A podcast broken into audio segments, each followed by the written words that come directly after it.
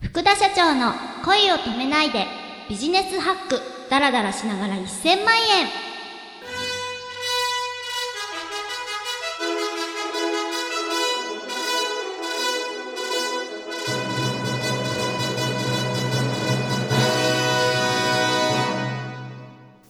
おはようございます。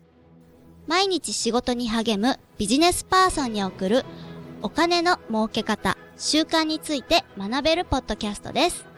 お話しいただくのは、株式会社キャリッジリターン代表取締役、福田真也社長です。よろしくお願いいたします。ミッションと改善ポイント。改善ポイントから導き出されるやるべきこと。その改善、改善するための行動プラン。それをちゃんと明記しておいて、日々のスケジュールとリンクさせる。っていうのが大事ですね。例えば、何回も言う例えば移動時間。移動時間ほど宝物はないんですよ。移動時間ほど宝物はない。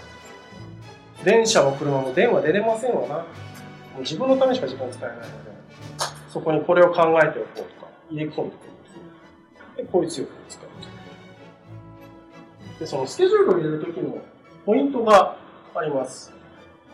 時間がないっていう課題を持たれてる方がいたんですけれども、それは面白くてですね、皆さん優先事項を決めようとするんですよね。全部スケジュール入れて、入れた後に、どれからやろうかって考えるんですけど、まず最初にやんなきゃいけないのは、何をやらないかを決めてください。これはやらんって、やる必要ないっていうのを決めるんですね。でまずそれを取る。やらなくていいって決めたものはやらない。これは大事です。あとは、あの、政治家のような考え方をすると、いいスケジュールが立てられるようになります。その活動は票を増やすだろうかしか考えてないです、政治家はね。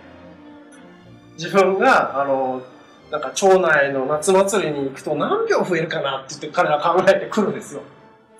有権者の少ないところには来ないですね、あんまり。子供祭りとかあんま来ないですよね。そうですよね。盆踊りとかは来るんですよね、地域の。あもうすげえなと思うんですけど。で同じです。その活動は自分の目標を近づけるだろうか。それが優先される事項ですね。たとえ人に慣れされたことでもですね。でさっきのがスケジュールの決め方のポイントで今度は、えースケジュール決めた後の時間の使い方のポイントの抜粋です。一個はこれ、移動時間。本当移動時間っていうのは切っても切り離せないので、生活の中ではね。まず、一番いいのは移動しないことです。移動しないでできるようにするにはどうしたらいいかですね。今、いろいろ IT が進んでるのでね、それもだんだんできるようになってきてる。まずそういうのをどんどん取り入れてほしいですね。電話で済むんだったら電話にしましょう。でもね、とっても大事な人だったら会うべきでしょそしたら最悪来てもらうんですね。来てもらえるだろうか。でもそんな深い関係じゃなかったら行かなきゃいけないですよね。こっちから赴いた方がいいよねって思うんだったら、その移動時間に何ができるかなということですね。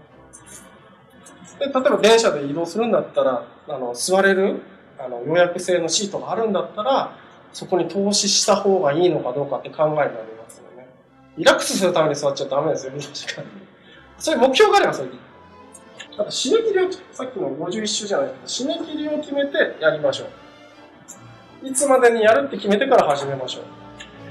締め切りもないのに始めると、あの、終わりがないので中途半端で意味がなくなっちゃうんです。やってないのと同じになっちゃうんです。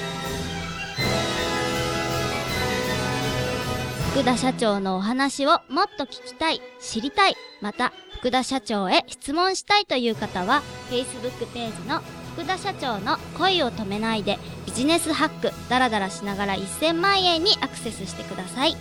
番組ツイッターもアットマーク福田ポッドキャストでフォローしてくださいね。では皆さんいってらっしゃい。